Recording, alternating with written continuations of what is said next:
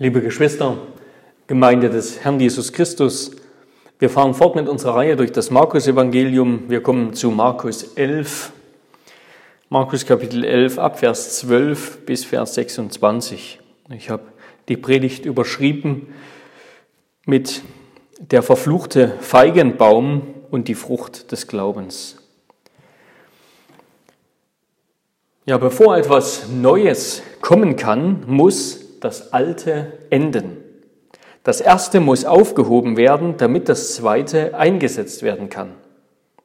Und wenn dann etwas Neues kommt, dann wird es nicht in die Form und Gestalt des Alten passen, sondern wird das Alte sprengen. Das klingt etwas kryptisch, aber damit meine ich das Reich Gottes, das, was Jesus Christus gebracht hat, das Neue an seiner Botschaft, das Neue am Neuen Testament, wenn wir so wollen, im Unterschied zum Alten Testament, das Neue an der Religion, die Jesus Christus gebracht hat, im Unterschied zur Religion, die Mose gebracht hat. Und das meint Jesus, als er vom neuen Wein sprach in Markus 2, Vers 21, vom neuen Wein, den man nicht in die alten Weinschläuche füllt und vom neuen Tuch, das man nicht auf, einen alten, auf ein altes Kleidungsstück näht, weil sonst beides kaputt geht. Mit der Ankunft Jesu in Jerusalem beginnt etwas Neues anzubrechen. Die Religion des alten Bundes, die Religion vom Berg Sinai, der Tempeldienst mit all seinen Opfern, Ritualen, Waschungen, Zeremonien und Gesetzen war nur der Schatten des Kommens Jesu, des Kommens des Messias. Der Umriss seiner Gestalt sozusagen, die Geräusche der Schritte des Kommenden. Die ganze Bundesgeschichte Gottes mit seinem Volk Israel, die wir im Alten Testament finden, die sollen wir als Ankündigung des Messias verstehen, als Ankündigung des Retters der ganzen Welt. Aber wenn dieser Messias kommt, dann muss er zuerst die Hilfskonstruktionen, also das Gerüst des tatsächlichen Bauwerks, muss er zuerst entfernen, damit die Wirklichkeit vom Schein unterschieden werden kann. Und das Problem mit Jesu Mitmenschen, mit den Juden damals und heute oder das Problem der Juden damals und auch bis heute ist, dass sie den Schein für die Wirklichkeit gehalten haben, dass sie sich zu sehr ans Warten gewöhnt haben. Obwohl der Arzt sie schon rufen ließ, sitzen sie immer noch im Wartezimmer und finden deshalb keine Heilung. Weil sie Gottes Wort nicht geglaubt haben, weder den Worten der Propheten noch den Worten des Messias. Und weil ihr Leben von Ungehorsam und Unglauben geprägt war, wurden sie unfruchtbar. Sie sind verdorrt. Und genau darum geht es in dieser merkwürdigen Geschichte vom verfluchten, von der Verfluchung des Feigenbaums, die wir uns heute anschauen wollen. Wir lesen gemeinsam den Text, Markus Kapitel 11 ab Vers 12 bis Vers 26. Und als sie am folgenden Tag Bethanien verließen, hatte Jesus Hunger. Und als er von fern einen Feigenbaum sah, der Blätter hatte, ging er hin, ob er etwas daran finden würde. Und als er zu ihm kam, fand er nichts als Blätter, denn es war nicht die Zeit der Feigen. Und Jesus begann und sprach zu ihm, es esse in Ewigkeit niemand mehr eine Frucht von dir. Und seine Jünger hörten es. Und sie kamen nach Jerusalem, und Jesus ging in den Tempel und begann, die hinauszutreiben, die im Tempel verkauften und kauften. Und er stieß die Tische der Wechsler und um und die Stühle der Taubenverkäufer. Und er ließ nicht zu, dass jemand ein Gerät durch den Tempel trug. Und er lehrte und sprach zu ihnen, steht nicht geschrieben, mein Haus soll ein Bethaus für alle Völker genannt werden? Ihr aber habt eine Räuberhöhle daraus gemacht. Und die Schriftgelehrten und die obersten Priester hörten es und suchten, wie sie ihn umbringen könnten, denn sie fürchteten ihn, weil die ganze Volksmenge über seine Lehre staunte. Und als es Abend geworden war, ging er aus der Stadt hinaus. Und als sie am Morgen vorbeikamen, sahen sie, dass der Feigenbaum von den Wurzeln an verdorrt war. Und Petrus erinnerte sich und sprach zu ihm, Rabbi, siehe, der Feigenbaum, den du verflucht hast, ist verdorrt. Und Jesus antwortete und sprach zu ihnen, Habt Glauben an Gott. Denn wahrlich, ich sage euch, wenn jemand zu diesem Berg spricht, hebe dich und wirf dich ins Meer und in seinem Herzen nicht zweifelt, sondern glaubt, dass das, was er sagt, geschieht, so wird ihm zuteil werden, was immer er sagt. Darum sage ich euch, alles, was ihr auch immer im Gebet erbittet, glaubt, dass ihr es empfangt, so wird es euch zuteil werden. Und wenn ihr dasteht und betet, so vergebt, wenn ihr etwas gegen jemand habt, damit auch euer Vater im Himmel euch eure Verfehlungen vergibt. Wenn ihr aber nicht vergebt, wird auch euer Vater im Himmel eure Verfehlungen nicht vergeben. Wir wollen uns diesen Text anschauen unter drei Punkten. Erstens, wer ohne Frucht bleibt, den trifft Gottes Fluch. Zweitens, wir wollen den Satz fortsetzen, aber wer auf Christus vertraut und drittens wird echte Früchte des Glaubens und Gebets hervorbringen. Also im Grunde ist es ein Satz, wer ohne Frucht bleibt, den trifft Gottes Fluch, aber wer auf Christus vertraut, wird echte Früchte des Glaubens und Gebets hervorbringen. Erstens, wer ohne Frucht bleibt, den äh, wird von Christus verflucht oder den trifft Gottes Fluch. Jesus hatte Hunger. Jesus war ein Mensch wie du und ich, ein Mensch wie wir, wie jeder andere. Er wollte von dem Feigenbaum essen, weil er Hunger hatte. Aber es war noch gar nicht die Zeit für Feigen. Zumindest nicht für die reifen Feigen. Reife Feigen sind erst circa sechs Wochen nach dem Passa äh, zu erwarten, also erst Ende Mai. Jetzt ist es ja noch vor dem Passa. Aber zu diesem Zeitpunkt, wenn Jesus hier diesen Feigenbaum anschaut, also vielleicht im April, ungefähr im April, sind bereits, können bereits unreife Früchte an diesem Baum entdeckt werden und auch gegessen werden, sogenannte Frühfeigen. Jesus hat also diesen Baum, der schon voller Blätter war, nach diesen Frühfeigen abgesucht, die die Juden eben damals auch gegessen haben, aber er hat keine daran gefunden. Der Baum trug also das Zeichen von Frucht. Er hatte ein, ein grünes Blätterkleid, aber er trug keine Frucht. Und deshalb verflucht ihn Jesus. Und jetzt haben sich manche, zum Beispiel der, der atheistische Philosoph Bertrand Russell, haben sich manche nicht entblödet, Jesus aufgrund dieser unvernünftigen Handlung als einen Spinner hinzustellen. Also als jemanden, der, der seine Wut nicht unter Kontrolle hat, sondern sie an, an diesem Baum auslässt, der seine Emotionen nicht kontrollieren kann. Und für sich genommen ist diese Handlung natürlich vollkommen unsinnig. Was für einen Sinn macht es, einen Baum zu verfluchen, der noch keine Frucht bringt, wenn es noch keine Zeit für Früchte ist? Aber was Jesus hier tut, das ist eine sogenannte Zeichenhandlung. Wir kennen das von den Propheten des Alten Testaments, die mit bestimmten Gegenständen Dinge getan haben, um damit eine Botschaft zu vermitteln, um den Menschen eine Botschaft zu bringen. Und Jesus will seinen Begleitern und uns etwas über den Tempel und über den Zustand der Religion Israels damals sagen. Über das Problem einer unfruchtbaren Religiosität. Und dazu gebraucht er seinen Hunger. Auch, das, auch da geht es nicht um seinen tatsächlichen Hunger, dass Jesus jetzt hier unbedingt etwas von diesem Feigenbaum essen wollte, sondern sein Hunger ist auch ein Teil dieser Zeichenhandlung. Und den Feigenbaum, der zwar den Anschein von Früchten trägt, nämlich dass er ein grünes Blätterkleid hat, aber keine Früchte hat, keine Frühfeigen, die daran sind, die darauf hinweisen, dass später vielleicht auch reife Feigen daran hängen werden. Wonach es ihn hungert, ihn, den Gesalbten Gottes, ist nämlich, sind die echten Früchte des Glaubens. Die echten Früchte des Glaubens und der wahren Anbetung bei seinem Volk. Aber dieser Hunger Gottes nach Gerechtigkeit und Glaube, der wird nicht gestillt von seinem Volk, sein Volk, das nur den Anschein von Gottes Furcht, nur den Anschein von Glauben und Heiligkeit besaß, aber keine echte Frömmigkeit, keinen echten Glauben.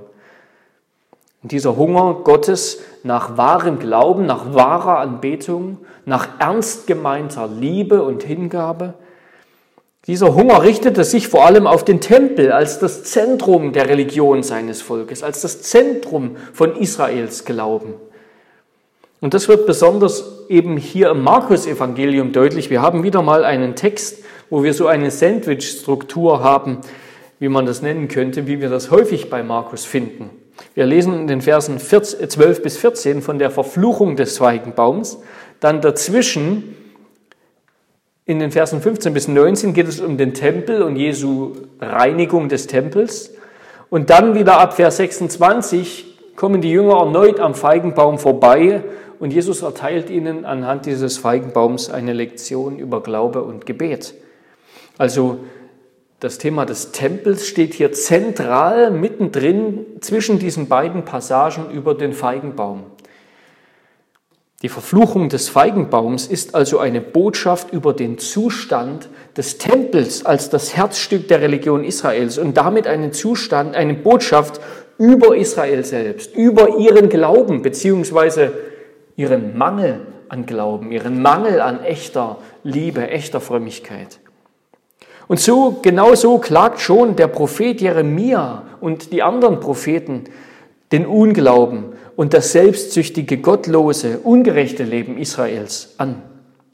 So heißt es bei Jeremia, ich lese einen längeren Abschnitt ab Vers 3, äh, Kapitel 7 ab Vers 3. So spricht der Herr der Heerscharen, der Gott Israels. Bessert euren Wandel und eure Taten, so will ich euch an diesem Ort wohnen lassen. Verlasst euch nicht auf trügerische Worte wie diese, der Tempel des Herrn, der Tempel des Herrn, der Tempel des Herrn ist dies. Denn nur wenn ihr euren Wandel und eure Taten ernstlich bessert, wenn ihr wirklich Recht übt untereinander, wenn ihr die Fremdlinge, die Waisen und die Witwen nicht bedrückt und an dieser Stätte kein unschuldiges Blut vergießt und nicht, an, und nicht anderen Göttern nachwandelt zu eurem eigenen Schaden, dann will ich euch an diesem Ort wohnen lassen in dem Land, das ich euren Vätern gegeben habe von Ewigkeit zu Ewigkeit. Siehe, ihr verlasst euch auf trügerische Reden, die keinen Nutzen bringen.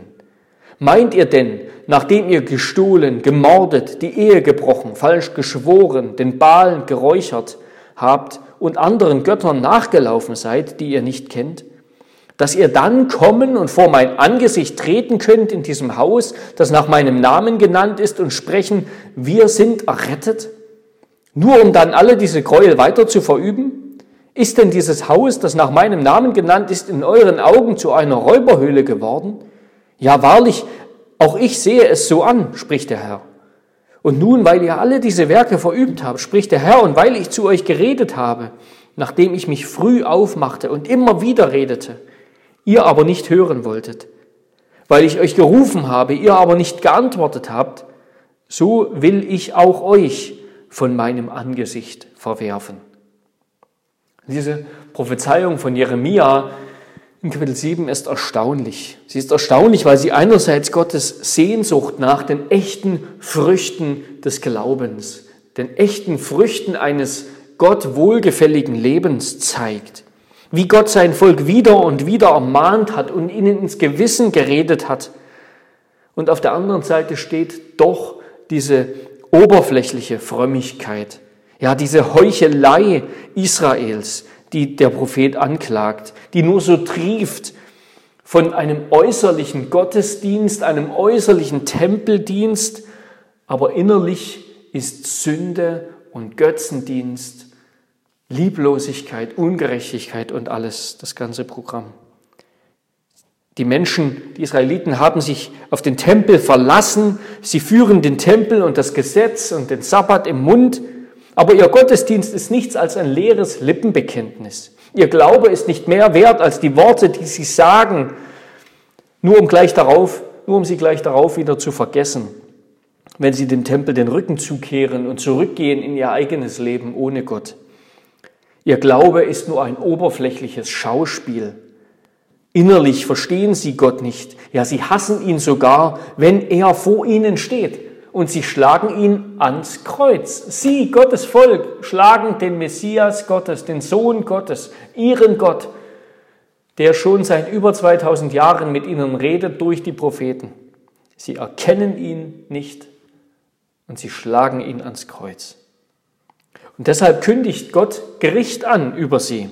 So heißt es bei Jeremia ein Kapitel weiter, Kapitel 8, Vers 13. Ich will ihnen ganz und gar ein Ende machen, spricht der Herr. Keine Trauben sollen mehr am Weinstock sein, keine Feigen mehr am Feigenbaum und die Blätter sollen verwelken. Was ich ihnen gab, wird man von ihnen wegbringen. Und bei einem, bei einem anderen Propheten, beim Propheten Micha heißt es, Kapitel 7, Vers 1, Wehe mir, denn es geht mir wie denen, die Obst einsammeln, die bei der Weinernte Nachlese halten keine Traube mehr gibt es zu essen, keine Frühfeige, nach der doch meine Seele verlangt. Wir sehen hier also, dass, diese, dass Jesus mit dieser Verfluchung des Baumes, mit der Sehnsucht nach der Frühfeige, die Sehnsucht Gottes widerspiegelt, bei seinem Volk echte, echten Glauben zu finden, echte Religion. Dass die, die sich nach seinem Namen nennen, auch tatsächlich nach seinem Namen leben. Dass die, die sich Kinder Gottes nennen, auch Kinder Gottes sind, die sich Christen nennen, auch Christus gemäß leben. Und diese Botschaft, liebe Geschwister, die trifft uns ganz genauso. Wie viele geben heute vor, Christen zu sein, aber und halten sich selbst für Christen, aber doch haben sie keinen Glauben. Und ihr Glaube, in Anführungszeichen, hat keine Frucht. Ihr Glaube ist nur ein Schauspiel, ein Weihnachts- und Osterglaube, ein Sonntagsglaube. Wenn Sie für Ihren Glauben leiden müssten, würden Sie den Herrn und, ihr, und Ihre Geschwister lieber verkaufen, als selbst zu leiden. Und was ist mit unserem Glauben, mit deinem Glauben? Bist du auch nur so ein Gutwetterchrist, ein Namenschrist? Trägst du äußerlich ein christliches Blätterkleid, aber innerlich ist doch alles verdorrt da ist keine Frucht, da ist nichts ehrlich und ernst gemeintes, keine echte Glaube, keine, keine echte Buße, keine echte Trauer über Sünde, überhaupt kein, kein, keine Erkenntnis von Sünde, keine Buße, keine Umkehr, nichts. Und vielleicht verwundert es uns, diese Seite an Christus zu sehen, dass er verflucht, statt zu segnen. Normalerweise ist Christus doch die Liebe in Person, denken wir. Jesus kann ja nur heilen und helfen und Gutes tun. Aber dann kennen wir Jesus nicht wirklich. Denn der Messias ist gekommen, um zu heilen, und das hat er tatsächlich getan. Wir lesen in Markus 3, Vers 1 von einem Mann mit einer verdorrten Hand. Und das ist das gleiche Wort wie hier über den Feigenbaum. Ein Mann mit einer verdorrten Hand, den er geheilt hat. Der Messias ist gekommen, um zu heilen und zu zerstören, um zu segnen und zu verfluchen, um zu erretten und zu verdammen. Christus bringt neues Leben für die einen und den ewigen Tod für die anderen. So sagte er selbst in Johannes 9, ich bin zum Gericht in diese Welt gekommen, damit die, welche nicht sehen, sehen werden und die, welche sehen, blind werden. Der Messias ist gekommen, um die heuchlerische, falsche Religiosität der Juden zu geißeln und zu zerstören, bevor er zugleich auch Gottes Verheißungen auf Heil und Rettung erfüllt. Und er kündigt hier nicht ein Gericht über die Juden als Volk an sich an, also Antijudaismus oder Antisemitismus, haben keinen Raum in Jesu Absicht und Jesu Denken, sondern er verurteilt den verfallenen, geistlich toten Tempelkult und die jüdischen Führer, die ihn betreiben. Er verspricht allen, die auf ihn vertrauen, dass er ihnen der Weg zum Heil ist. Er gibt ihnen ewiges Leben, allen, die ihm vertrauen. Aber er wird auch alle Heuchler bestrafen. Und das ist auch Realität geworden. Das ist historische Realität geworden. 70 nach Christus, also 40 Jahre, knapp 40 Jahre nach dem Tod Jesu, wurde Jerusalem zerstört, der Tempel wurde dem Erdboden gleichgemacht, wie Christus das angekündigt hat. Der, der heuchlerischen Tempelfrömmigkeit Israels wird ein endgültiges Ende gesetzt durch die Eroberung Jerusalems durch die Römer. Und so wird sein Gericht jeden Heuchler treffen, auch uns, wenn wir nicht Buße tun und umkehren, wenn wir nicht mit unserer Scheinfrömmigkeit ein Ende machen. Darum lasst uns Buße tun und ernsthaft unsere Sünde bekennen und an Christus glauben. Dann wird er uns retten. Und damit kommen wir zum zweiten Punkt. Ich erinnere an den ersten. Wer ohne Frucht bleibt, den trifft Gottes Fluch. Aber wer auf Christus vertraut, aber wer auf Christus vertraut, nach diesem Ereignis mit dem Feigenbaum kommt Jesus mit seinen Jüngern in den Tempel und als er das geschäftige Treiben dort sieht, gibt er den Menschen eine Demonstration dieses Gerichts, das in Zukunft über diesen falschen Tempel kommen wird. Er stößt die Stände der Händler um, er treibt die Händler hinaus, er lässt nicht zu, dass jemand Verkaufsgüter durch den Tempel trägt und gibt ihnen damit eine Demonstration des Gerichts. Und dieser ganze, dieser ganze Marktplatz, im Tempel, den Jesus, von, von dem es hier, um den es hier geht, der war im Vorhof der Heiden. Der Vorhof der Heiden, das ist der größte Abschnitt des Tempels. Der war 450 mal 300 Meter groß, also das heißt, das war ein riesiger Platz. Und dort hatte der Sanhedrin, das jüdische Führungsgremium, quasi äh, einen Bazar aufgemacht. Einen Bazar an Händlern, die alles Mögliche anbieten für den Opferdienst. Dort tummelten sich unzählige Stände, die Geld wechselten, die Tiere und die Produkte anboten, die man im Tempel opfern wollte und die man dafür brauchte. Und das war ein gewaltiges Treiben. Dort waren mehrere hundert Händler zusammen. Und der Gewinn aus diesem gewaltigen Geschäft, der ging natürlich zum größten Teil an die Sadduzäer und an den Sanhedrin, also an die jüdischen Obersten. Jesus hat jetzt sicherlich nicht diesen ganzen Tempelvorhof gereinigt und alle hinausgejagt, den ganzen Tempelvorhof eingenommen, sonst hätte sicherlich die jüdische Tempelpolizei eingegriffen. Aber er hat deutlich erkennbar protestiert, so dass es die obersten Priester und die Sadduzäer, die Schriftgelehrten, mitbekamen. Die obersten Führer Israels haben den Tempel Gottes zu einer Räuberhöhle verkommen lassen, in der sie ihre Beute lagern. Statt ein Ort des Gebets zu sein, haben sie den Tempel zu einem Marktplatz gemacht, um dort Geschäfte und Kommerz zu treiben. Vor allem aber haben sie die Völker, auf Griechisch Ethnesin, am Zugang zu Gott gehindert. Denn der Ort, an dem die Heiden anbeten durften, eben der Vorhof der Heiden, der Vorhof der Völker, der war zum Marktplatz geworden. Gebet war dort sicherlich nicht mehr möglich. Und Jesus zitiert aus dem Propheten Jesaja, Kapitel 56, und ich will den ganzen Abschnitt lesen, Kapitel 56, ab Vers 1 bis Vers 7. So spricht der Herr, bewahrt das Recht und übt Gerechtigkeit, denn mein Heil ist nahe, um herbeizukommen und meine Gerechtigkeit, um geoffenbart zu werden. Wohl dem Menschen, der dies tut, und dem Menschenkind, das daran festhält der den Sabbat hält, um ihn nicht zu entweihen und seine Hand davor bewahrt, irgendetwas Böses zu tun. Und der Fremdling, der sich dem Herrn angeschlossen hat, soll nicht sagen, der Herr wird mich gewiss von seinem Volk ausschließen. Und der Verschnittene soll nicht sagen, siehe, ich bin ein dürrer Baum. Denn so spricht der Herr. Den Verschnittenen, die meine Sabbate halten und erwählen und erwählen, was mir gefällt und an meinem Bund festhalten, Denen will ich in meinem Haus und in meinen Mauern einen Platz und einen Namen geben, der besser ist als Söhne und Töchter. Ich will ihnen einen ewigen Namen geben, der nicht ausgerottet werden soll. Und die Fremdlinge, die sich dem Herrn anschließen, um ihm zu dienen und den Namen des Herrn zu lieben und um seine Knechte zu sein.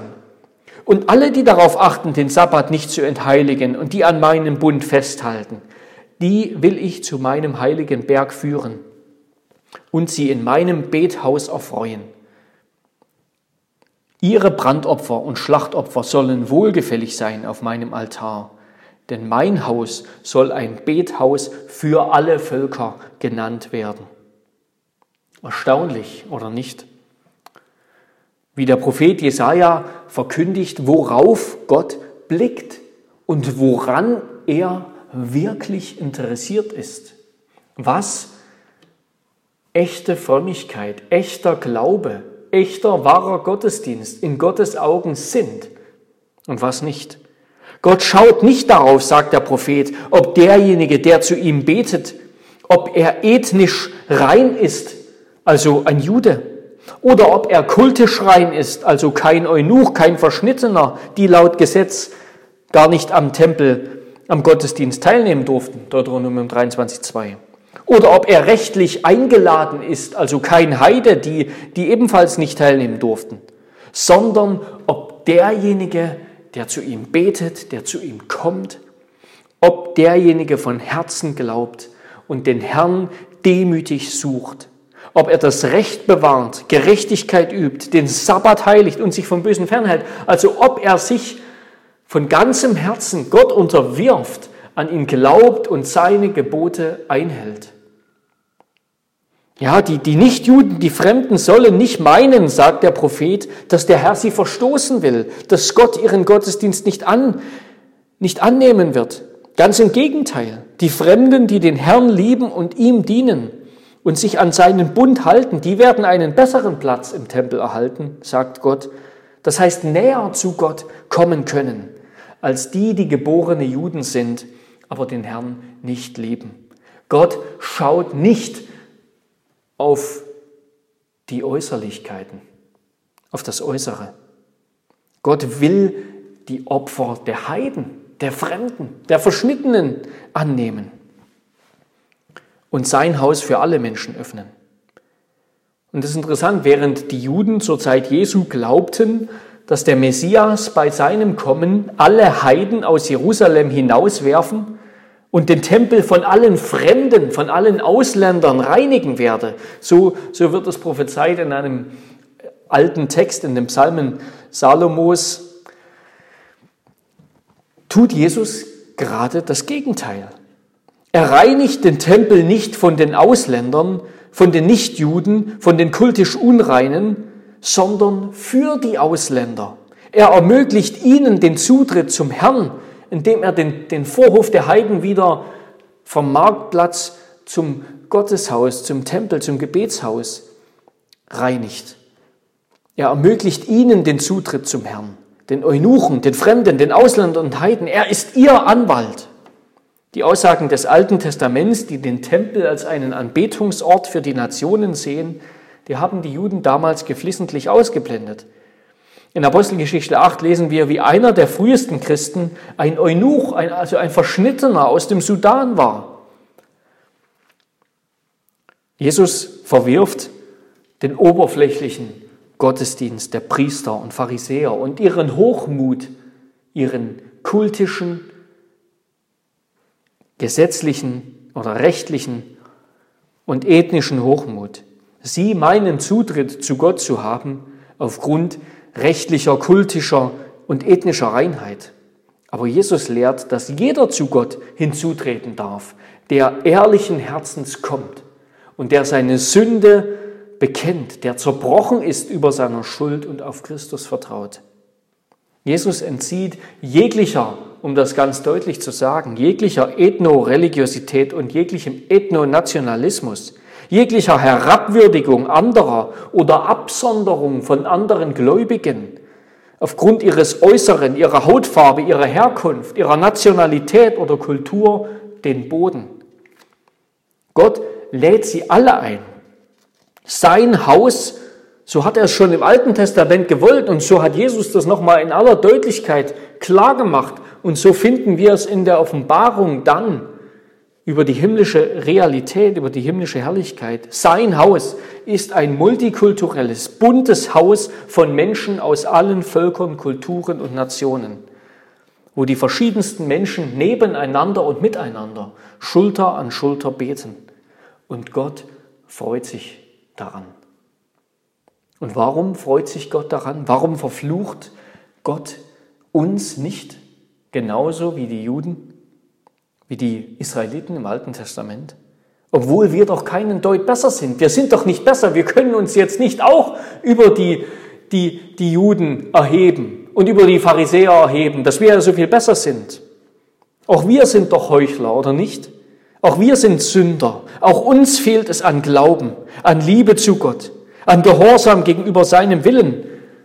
Wir müssen doch jeden Tag klagen über unsere eigene Sünde dass wir viel zu kurz treten mit unserer Heiligkeit. Wir sind doch nicht wirklich in uns selbst besser als die Menschen damals. Wir haben uns nicht irgendwie weiterentwickelt, sondern wir haben das gleiche böse Herz, der gleiche Egoismus, der gleiche Hochmut gegenüber anderen, die gleiche Selbstherrlichkeit und Selbstgefälligkeit wächst wie Unkraut auch in jedem unserer Gedanken und durchdringt unsere besten Absichten und Vorhaben. Wir sind nicht besser als die Israeliten, als die Pharisäer. Kein Stück besser. Und wenn wir uns für besser hielten, dann wären wir gerade das. Wir wären genau wie die Pharisäer, die sich für besser hielten. Warum verflucht uns Gott nicht? Gott uns nicht? Weil Jesus selbst den Fluch, mit dem er den Feigenbaum und damit die Heuchelei und den Unglauben Israels verflucht hat, weil er diesen Fluch auf sich selbst nahm. Jesus hat diesen Fluch nicht einfach nur ausgesprochen, es sich leicht gemacht, diese Heuchelei zu verwerfen und zu verfluchen. Nein, er ist gekommen, um diesen Fluch selbst zu tragen. Und dieser Fluch, der ist im Grunde nichts anderes als der Fluch Gottes am Anfang der Bibel, Genesis 3, über Adam und Eva nach dem Sündenfall. Nichts anderes, nicht kein anderer Fluch ist das als der Fluch über die gefallene, von Gott abgefallene Menschheit. Als Jesus am Kreuz von Golgatha starb, da trug er unseren Fluch, damit wir davon befreit sind. Den Fluch über Adam und seinen Ungehorsam gegen Gott, den trug Jesus Christus. Das Flammenschwert, das seit Adams Sünde den Zugang zum Paradiesgarten und damit in die Gegenwart Gottes verhindert hat. Das unbestechliche Gericht Gottes über Sünde das wurde am Kreuz gegen Christus selbst gerichtet, damit der Weg in Gottes Gegenwart frei ist, damit wir wieder mit Gott versöhnt werden können. Christus ist also sowohl der, der dieses Flammenschwert des gerechten Urteils Gottes führt, als auch der, der ihm freiwillig zum Opfer fällt, um unseretwillen. Und seit er am Ostermorgen auferstanden ist, nach drei Tagen, ist er selbst, der Gott, Mensch, Jesus Christus, in seinem Leib der neue Tempel. Er, der in der Gegenwart Gottes ist, der aufgefahren ist in den Himmel, der vor Gott eintritt als unser Mittler, als unser Fürsprecher. Er ist unser Zugang zu Gott. Er ist der wahre Tempel. Durch ihn treten wir hier, jetzt und heute und an jedem Tag und in jedem Augenblick unseres Lebens, treten wir vor den lebendigen Gott. Das haben die, die Reformatoren erkannt. Wir leben jeden Augenblick Coram Deo vor dem Angesicht Gottes. Und jeden Augenblick dürfen wir durch Jesus zu Gott kommen und sagen und uns bei Gott einstellen und uns unsere Bitten, unsere Klagen, unseren Lobpreis, unseren Dank vor Gott hören lassen. Durch Jesus Christus. Er ist der Ort, an dem wir Vergebung all unserer Sünden finden, an dem wir gerechtfertigt werden und gerechtfertigt wieder nach Hause gehen. Der Ort der Versöhnung und des Friedens durch das Blut Jesu und des neuen, ewigen Lebens aufgrund seiner Auferstehung. Und damit kommen wir zum dritten Punkt, um diesen Satz zu beenden. Wer ohne Frucht bleibt, den trifft Gottes Fluch. Aber wer auf Christus vertraut, wird echte Früchte des Glaubens und Gebets zeigen. Wir wollen zum Abschluss einige Gedanken, uns einige Gedanken über das Gebet machen. Ich lese nochmal ab Vers 20. Und als sie am Morgen vorbeikamen, sahen sie, dass der Feigenbaum von den Wurzeln an verdorrt war. Und Petrus erinnerte sich und sprach zu ihm, Rabbi, siehe, der Feigenbaum, den du verflucht hast, ist verdorrt. Und Jesus antwortete und sprach zu ihnen, Habt Glauben an Gott. Denn wahrlich, ich sage euch, wenn jemand zu diesem Berg spricht, hebe dich und wirf dich ins Meer und in seinem Herzen nicht zweifelt, sondern glaubt, dass das, was er sagt, geschieht, so wird ihm zuteil werden, was immer er sagt.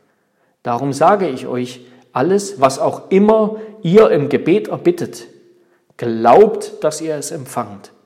So wird es euch zuteil werden. Und wenn ihr dasteht und betet, so vergebt, wenn ihr etwas gegen jemand habt, damit auch euer Vater im Himmel euch eure Verfehlungen vergibt. Wenn ihr aber nicht vergebt, wird auch euer Vater im Himmel eure Verfehlungen nicht vergeben.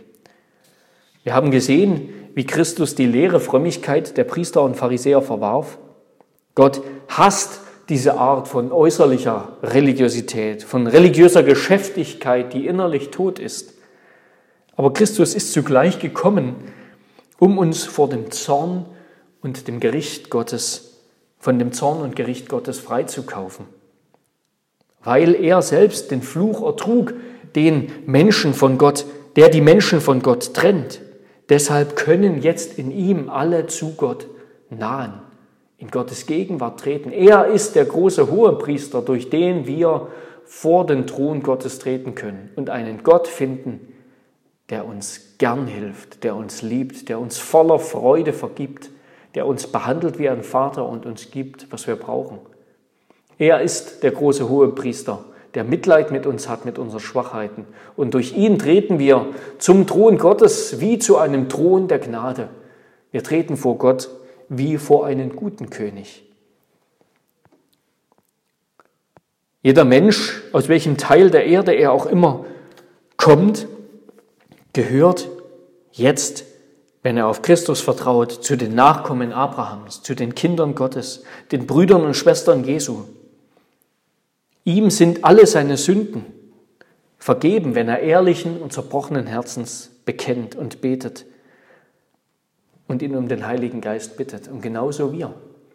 Wir dürfen zu Christus kommen, ihn unsere Sünden bringen.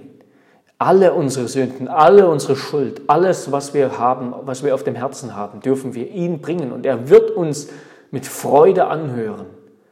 Er freut sich, wenn wir kommen. Er freut sich, wenn Menschen aus allen Völkern ihn anrufen und um seinen Heiligen Geist bitten. Und er will den Geist schenken, den Geist des Gebets, und des Glaubens. Und damit sind wir beim Gebet. Durch Glauben an Christus werden wir fruchtbar, werden wir echte geistliche, göttliche Frucht hervorbringen. Das, das ist es, was, was den Israeliten gefehlt hat. Das ist es, was diesem ganzen Tempelzirkus gefehlt hat. Da war sehr viel Religiosität und äußerliche Frömmigkeit, aber es war kein echtes Vertrauen auf Gott und kein echter Glaube, keine tief empfundene Buße da. Aber wenn wir Glauben an Christus haben, dann werden wir fruchtbar sein. Dann wird das, was wir tun, echte Frucht des Glaubens sein. Und die erste dieser Früchte ist das Gebet. Das Gebet ist die erste und die wichtigste Frucht des Glaubens.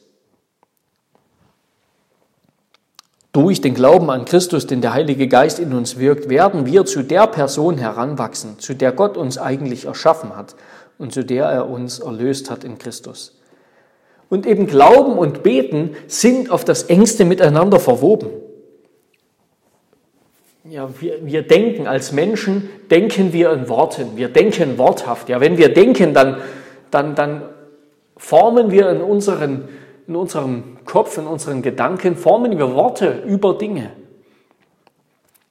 Der Mensch denkt worthaft und deshalb Glauben heißt, mit allem, was wir sind und was wir haben, uns auf Gott verlassen und von ihm alles erwarten, was wir im Leben brauchen. Und genau das ist Gebet. Wenn wir glauben, dann formulieren wir das in Worte des Gebets.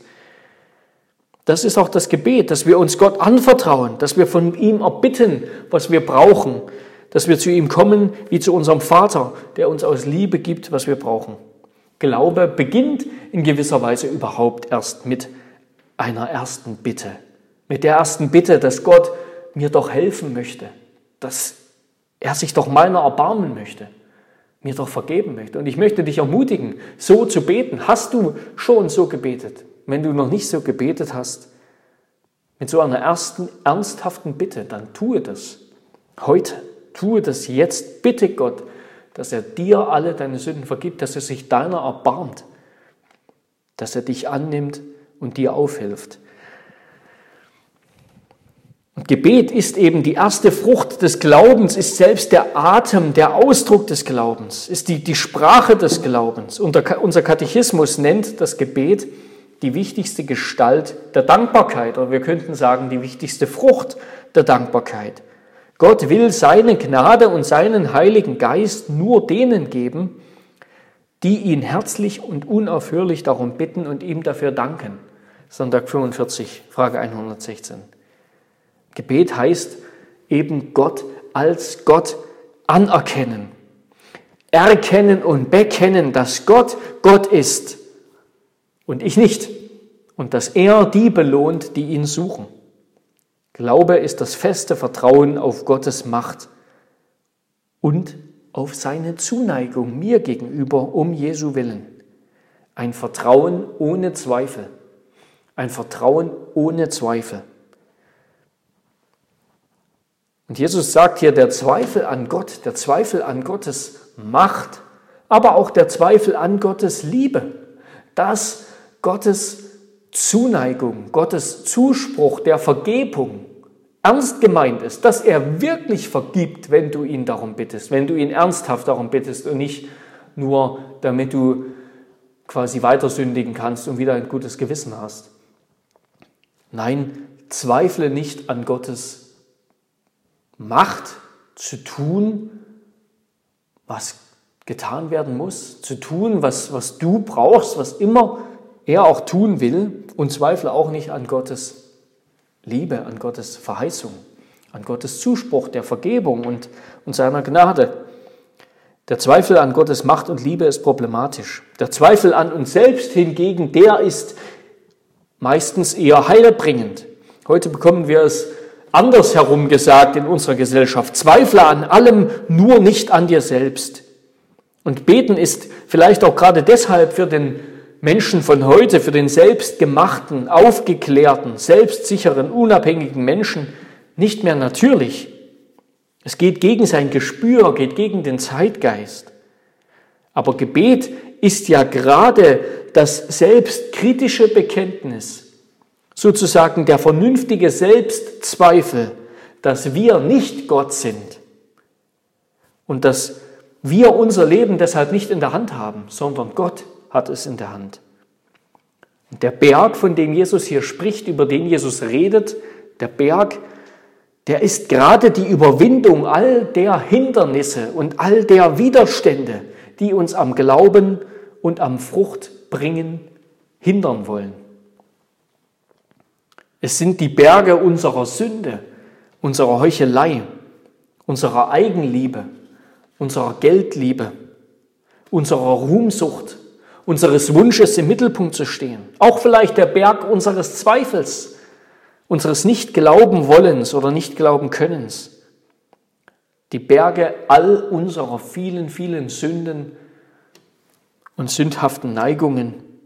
Bitten wir Gott, und er wird all diese Sünden, all diese Widerstände, all diese Hindernisse, die uns an der Frucht, an einem fruchtbaren Leben für Gott hindern. Und danach sehnen wir uns doch. Als Christen sehnen wir uns Gott doch, sehnen wir uns doch danach, ein Leben zu führen, das Gott verherrlicht, das Gott ehrt, durch das Gott groß gemacht wird. Aber wir merken oft, dass die Realität so anders aussieht. Wir scheitern jeden Tag an uns selbst und an dieser Welt und an den Anfechtungen, an den vielen Dingen, die der Teufel uns zwischen die Beine wirft. Bitten wir ihn, bitten wir Gott im Glauben und er wird all diese vielen Hindernisse Stück für Stück aus dem Weg räumen. Er wird all dieses, all unsere Sünden in der unendlichen Gnade des Opfers Christi versenken. Und zuletzt, Jesus will unseren Blick mit diesen Beispielen, mit dem Feigenbaum, der auf ein Wort hin verdorrt, und ein Berg, der sich erhebt und ins Meer stürzt, auf das Wunderbare lenken. Wir sollen für Wunder bitten und nicht zweifeln an der Fähigkeit Gottes. Jesus lehrt hier keine, keine Wort des Glaubens, Gebetspower, als ob wir sozusagen die Dinge nur im Glauben einfordern müssten und Gott würde uns geben und was wir auch bitten, so nach dem Motto, glaub nur fest genug, dann wird Gott dir auch, weiß nicht, einen Porsche und eine Villa und, und was du sonst alles noch willst, schenken. Nein, darum, darum geht es nicht. Die Berge und der Baum sind auch nicht wirklich zu verstehen. Es geht nicht darum, unsere Gebetsmacht zur Schau zu stellen, sondern wenn überhaupt liegt die Macht nicht in unserem Gebet und nicht in unserem Glauben, sondern die Macht liegt bei Gott. Gebet und Glaube, das haben wir gerade gesagt, beginnen ja mit dem, Ein, mit dem Eingeständnis, mit dem Bekenntnis, ich kann es nicht, ich vermag es nicht, ich bin schwach, Gott, hilf mir. Wer so kommt und dass sich das eingesteht und nicht im insgeheim glaubt, dass er, wenn er nur fest genug betet, dann sich schon das herbeibeten kann, was er will. Nein, wer so kommt in seiner Schwachheit zu Gott, den wird Gott nicht verstoßen. Vielmehr sollen wir Gott beim Wort nehmen, seine Verheißungen und Zusagen beim Wort nehmen und ihn um die Wunder bitten, um das Wunder, dass er das Wunderbare in unserem Leben vollbringt, nämlich unsere Sünde aus unserem Leben hinauszuwerfen. All die vielen Dinge aus unserem Leben hinauszuwerfen, die uns daran hindern, für Gott zu leben. Wir sollen auf ihn vertrauen, mit Zuversicht beten, voller Zuversicht zu ihm kommen in dem Bewusstsein, wir sind abhängig von Christus, wenn wir beten. Und wir machen nicht Gott abhängig oder zwingen ihn nicht unseren Willen auf. Und das, das lernen wir gerade dann eben, wenn wir auf Gottes Wort schauen und wenn wir im Rahmen von Gottes Willen beten und nicht darüber hinaus.